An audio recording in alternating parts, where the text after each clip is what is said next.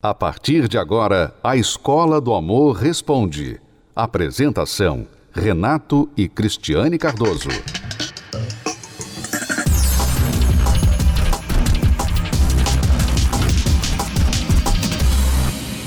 Nós temos mais uma pergunta aqui, que é do Gilberto. Ele está casado apenas há um ano e três meses e a esposa já está achando que ele é um fraco. Estou casado há um ano e três meses.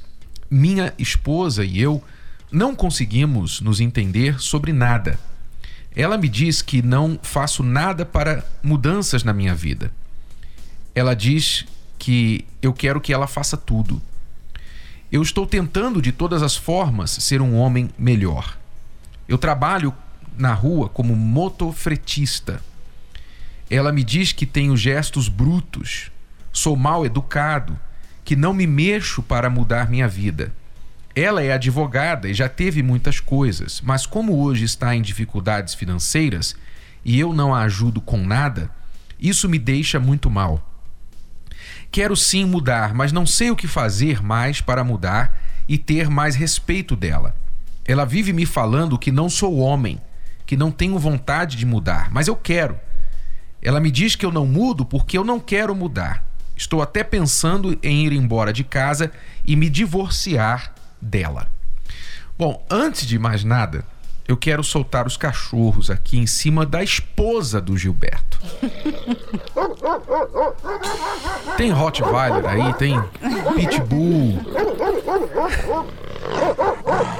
Porque eu tenho que tomar cuidado com as minhas palavras aqui agora, porque eu quero dizer o seguinte: como que uma mulher que se diz tão inteligente, né, advogada, você vê, estudou, se formou, se diz, se considera tão inteligente, pode ser tão burra a ponto de chamar o marido, de humilhar o marido e esperar que com essas palavras de humilhação o marido venha mudar.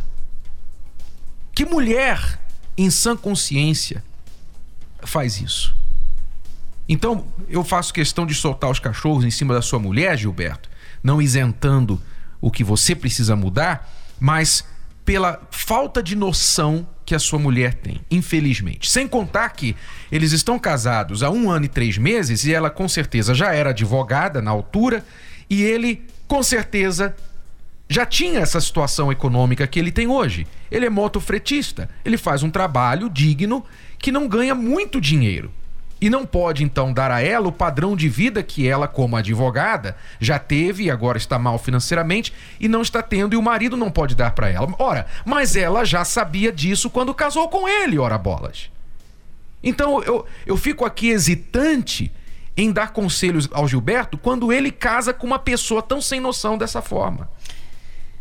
É, isso está mais comum do que, do que a gente pensa, porque o que acontece? Tem muitas mulheres que estão crescendo na vida, na carreira, nas condições financeiras, e quando elas vão olhar para o lado e não tem ninguém né, que está interessado nela, só nas meninas mais jovens, então ela tem que ir para um outro que não é do padrão dela. Não tem o mesmo nível profissional não que ela. Não tem o mesmo nível. Só que aí o que ela pensa? Eu vou mudar ele. Ele vai casar comigo e eu vou fazer dele um homem que tem mais visão, enfim, ela começa a pensar que ela vai casar com ele, vai mudar ele para ser como os outros homens da área dela, né? Porque ela como advogada, ela conhece muitos advogados. Então ela já fica logo naquela comparação. Meu marido tem que ser assim. Uhum. Tem que falar dessa forma, tem que ter essa atitude, essa visão. Então ela pensa que ela casando com ele vai mudar ele.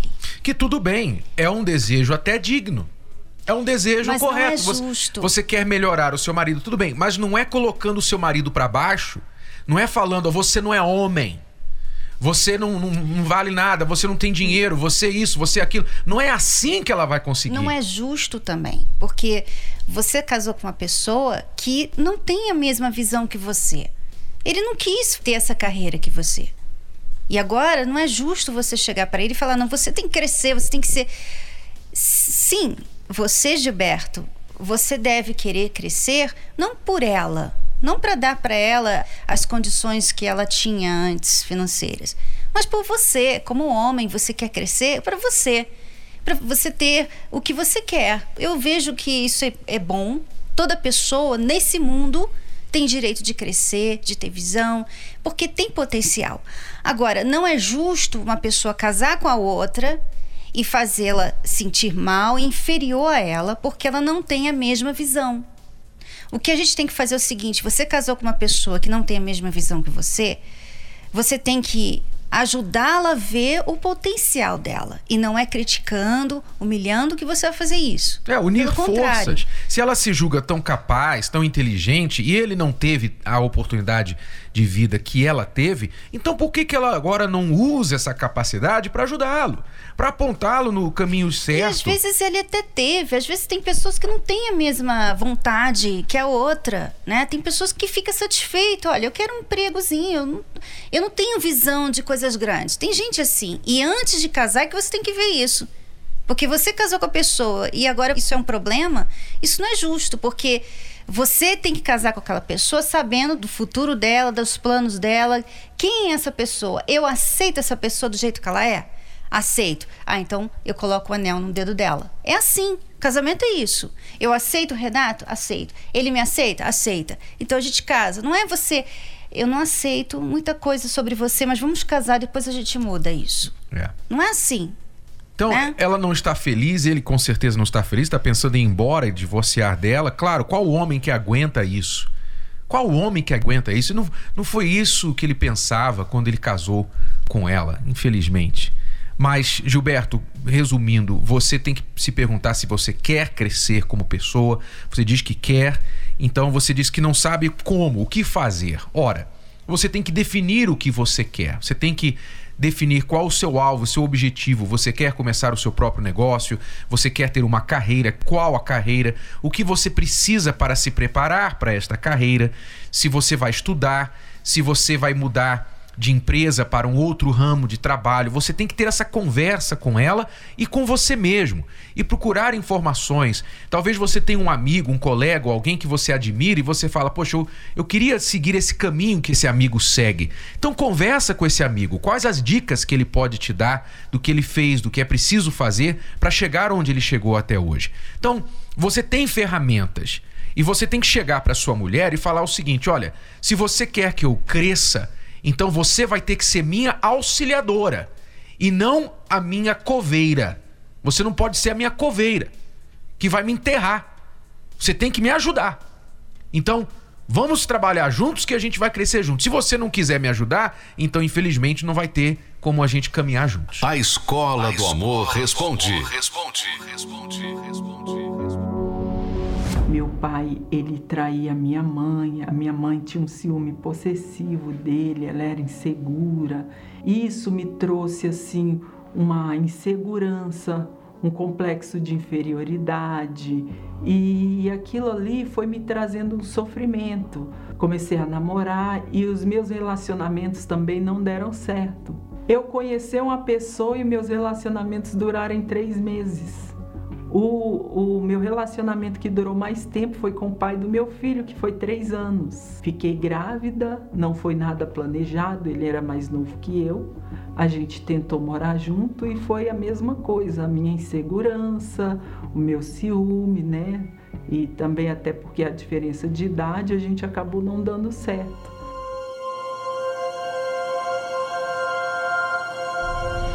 Nós crescemos, né?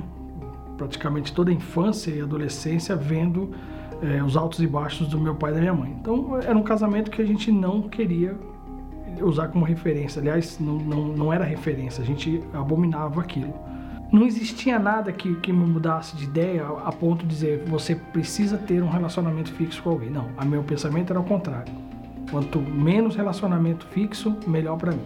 E dentro disso foi quando é, já terminando a faculdade, eu conheci a mãe do meu, do meu filho. É, o relacionamento foi relâmpago, porque em questão de dias ela ficou grávida. E a partir daquele momento, né, mesmo né, contra a minha vontade, a gente resolveu morar junto. eu não posso dizer que teve um momento de paz, porque não teve. Tinha mentira da parte dela, tinha mentira da minha parte, tinha traição da parte dela, tinha traição da minha parte. Nunca houve uma, uma confiança, nunca houve uma entrega, sempre houve o quê? É, uma necessidade que era cuidar daquele menino. O fundo do poço desse relacionamento foi quando eu perdi o emprego. Foi direto assim, ó, você não tem dinheiro para pagar as contas, você vai embora porque eu vou colocar um outro homem para pagar as contas. Quando eu saí de casa, eu saí autônomo, quer dizer, livre, ninguém me segurava.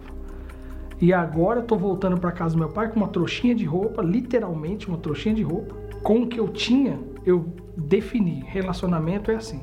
Não existe coisa boa.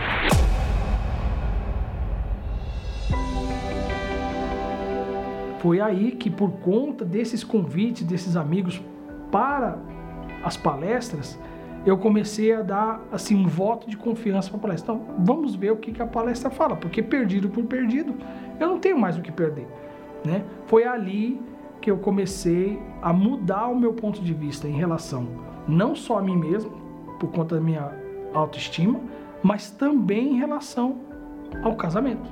Era uma coisa totalmente nova. Como isso não existe, né? Um casamento feliz, né? A gente fala assim, isso é filme. Não é, não existe. Mas a, a cada palestra você ia se alimentando e você ia vendo. Não, ele está falando de uma coisa que eu não tenho, mas é possível chegar. A partir daí, além de, da, da, da minha recuperação da minha autoestima, aí sim eu tive é, é, é, um relacionamento que deu certo. Eu ouvi na rádio falar sobre a terapia, eu achei interessante sobre como eles falavam, os testemunhos. Aí eu parei pensei, falei, eu vou que a minha vida vai mudar. Só que assim, eu achei que eu ia chegar na terapia, ia conhecer uma pessoa e tudo ia se resolver devido à minha ansiedade, que eu era ansiosa. Só que assim, eu não colocava em prática o que eles falavam. E a ansiedade acabou me atrapalhando.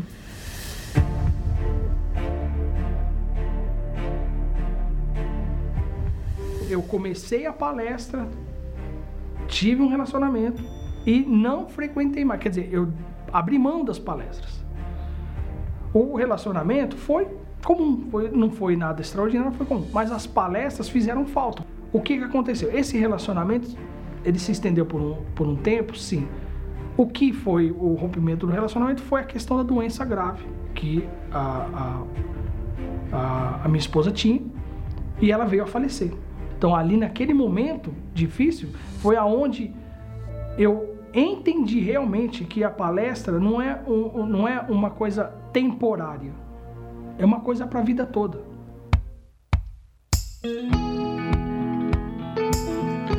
Aí eu falei, agora eu vou obedecer, eu vou fazer tudo direitinho do jeito que eles estão falando. Comecei a frequentar as palestras, prestar atenção, obedecer. É a primeira coisa que eu abandonei foi a ansiedade. Eu não agi mais por conta própria, né? Eu, eu, eu fui obedecendo e, e soube esperar. E um dia eu lá na, na, na palestra, eu conheci, eu vi o Hudson. Nós conversamos, nós entendemos o que, que cada um queria. Eu entendi o que eu precisava fazer para esse relacionamento dar certo e ela entendeu a mesma coisa. Quer dizer, a gente deixou que, o que vinha do nosso passado, deixou as experiências, deixou as opiniões de fora para seguir o que a gente vinha aprendendo nas palestras. Eu com aquele trauma lá dos três meses de antes, Aí eu fiquei esperando dar os três meses. Eu falei, vou esperar dar os três meses. Deu os três meses, estava tudo bem, né? E quando a gente viu que era, era, era tudo compatível, foi aí que a gente partiu para a segunda fase, que foi o casamento. Hoje eu sou feliz porque eu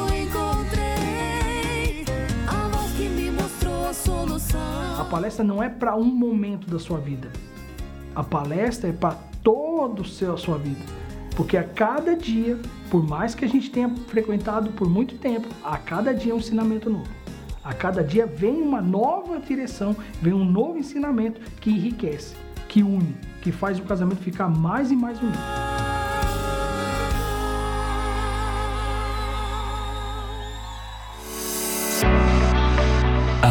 Acompanhe 10 razões para fazer a terapia do amor. 1. Um, se curar das feridas de relacionamentos passados. 2. Aprender o amor inteligente. 3. Se preparar antes de namorar. 4. Saber escolher alguém compatível. 5. Desbancar os mitos de relacionamentos. 6. Reconquistar um amor perdido. 7. Aprender a se valorizar. 8. Restaurar um casamento em crise. 9. Se tornar um marido, uma esposa melhor. 10. Blindar seu relacionamento. Terapia do Amor.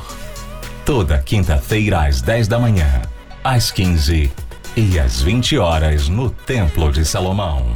Avenida Celso Garcia, 605 Braz. Para mais locais e endereços, acesse terapia do amor.tv ou ligue para 0 operadora 11 3573 3535.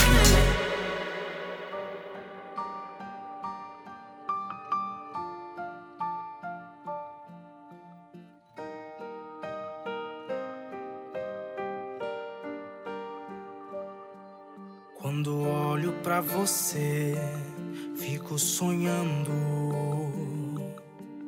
No meu sonho você sabe como me sinto. Não espere que eu conte.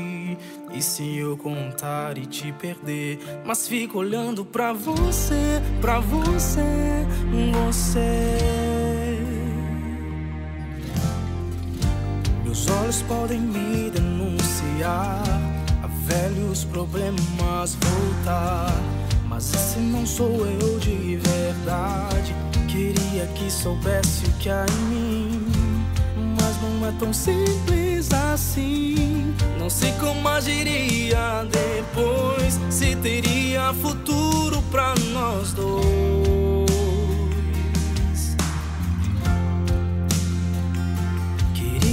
Fugir, mas meus olhos me levam pra você. Não espere que eu conte. Se eu contar e te perder, mas fico olhando pra você, pra você, você. Os olhos podem me denunciar, a velhos problemas voltar. Esse não sou eu de verdade. Queria que soubesse o que há em mim mas não é tão simples assim. Não sei como agiria depois, se teria futuro pra nós dois. Queria fugir, mas meus olhos me levam pra você. Mas meus olhos me levam pra você.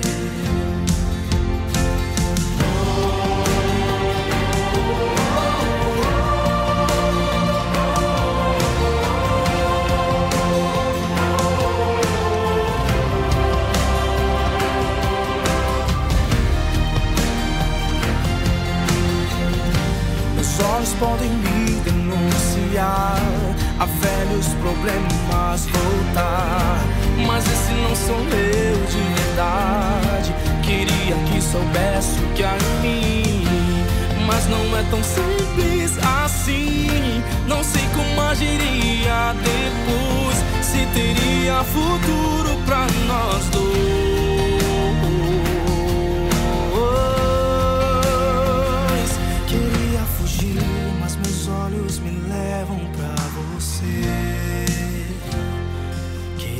Fugir, mas meus olhos me levam pra você. Queria fugir, mas meus olhos me levam pra você.